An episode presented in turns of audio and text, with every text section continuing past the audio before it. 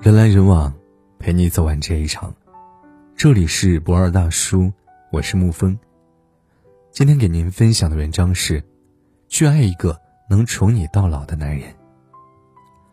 林语堂说过，婚姻犹如一艘雕刻的船，看你怎样去欣赏它，又怎样去驾驭它。长久的婚姻生活需要两个人共同扶持，共同掌舵，守住风雨，也熬住平凡。那些能与你相伴到老的男人，大多有这几个特征。看到过这样一句话：男人的本事从不在于在外能赚多少钱，别人能给多大面子，而是在家中他原本对待妻子的态度。无论是哪一段感情，尊重和偏爱才是长久之道。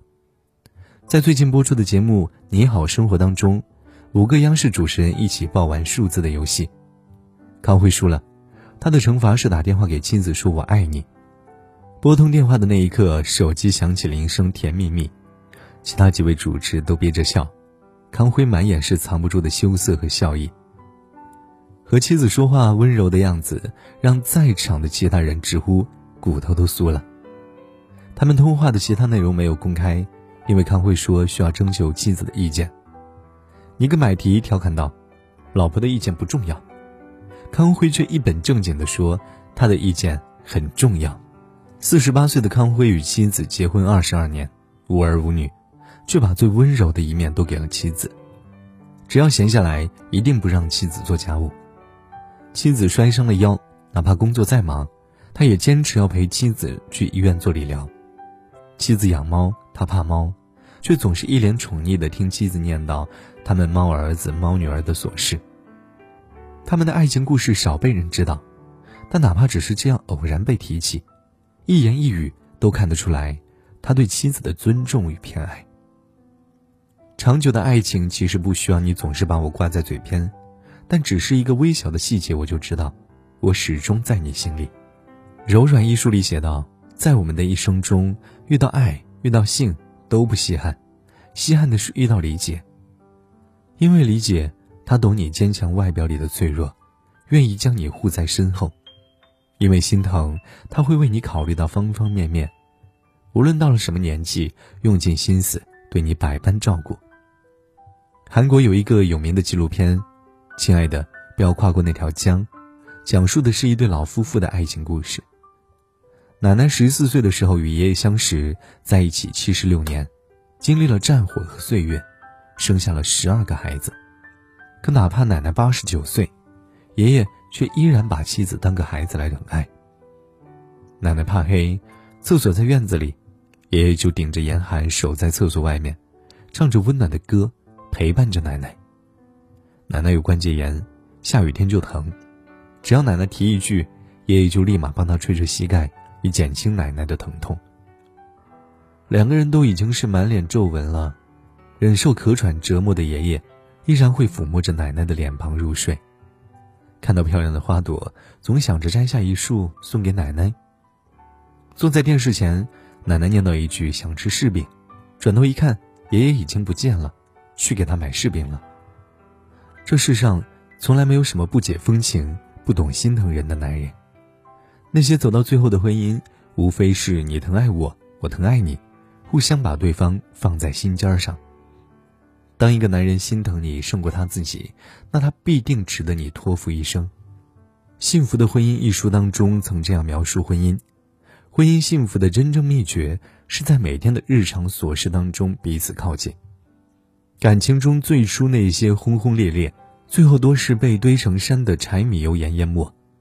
是分享让家庭变得更有温度，是彼此分担让人生漫漫征途始终有人愿意与你。风雨同行。电视剧《在远方》中，马伊琍饰演的陆小欧，从小父母离异，她一直没有办法理解母亲为何走得如此决绝。直到一次偶然的机会，陆小欧搬到母亲家小住，见到了母亲如今的伴侣麦克。麦克总是把母亲挂在心上的，无论何时说话都轻声细语，不愿意让母亲提重物，家务一定是两人分工协作。哪怕是最简单的琐碎的洗碗擦碗，两个人也是哼着歌闹着笑着。小小的书房溢满了幸福。可小时候，他却从未见过母亲这样。那时，父亲为了事业总是不着家，在家对母亲少有笑脸，而母亲总是呆呆的守着他玩玩具，发一整天呆。家中有人，却冷得像个冰窖，没有生气，也少有欢声笑语。那一刻，他终于理解了母亲，是父亲当时的冷落和日积月累的失望，压弯了母亲的腰，也凉了母亲曾炙热的心。老舍先生在《骆驼祥子》里写道：“娶老婆，你得像回事儿，对老婆好，你才像回事儿。那个能陪你到老的男人，不忍心把你冷落，让你被日积月累的琐碎压弯了腰，哪怕顺手洗一副碗筷。”哪怕是忙碌后的一杯热水，哪怕只是一句赞美，他们知道，女人要的不过是一份分担，一份体谅。对感情负责，对家庭负责，如此，婚姻才能长久。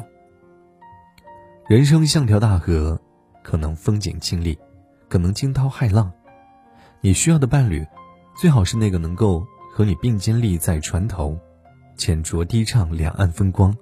同时，更能在惊涛骇浪中紧紧握住你的手不放的人。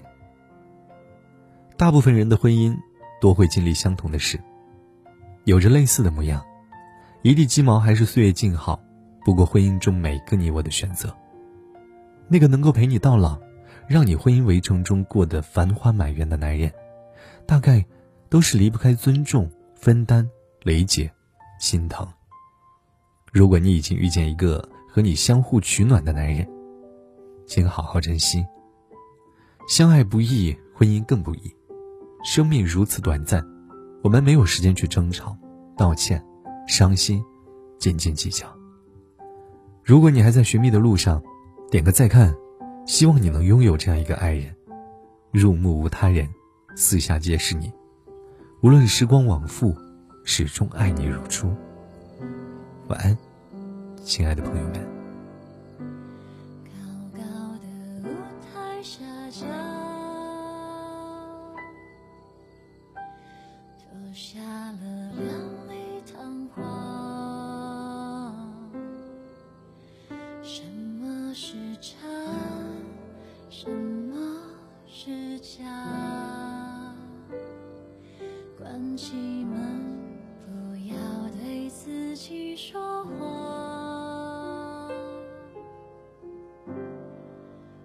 心里就躺在地上，将痛的脚晾在床上，只想在自己房间睡。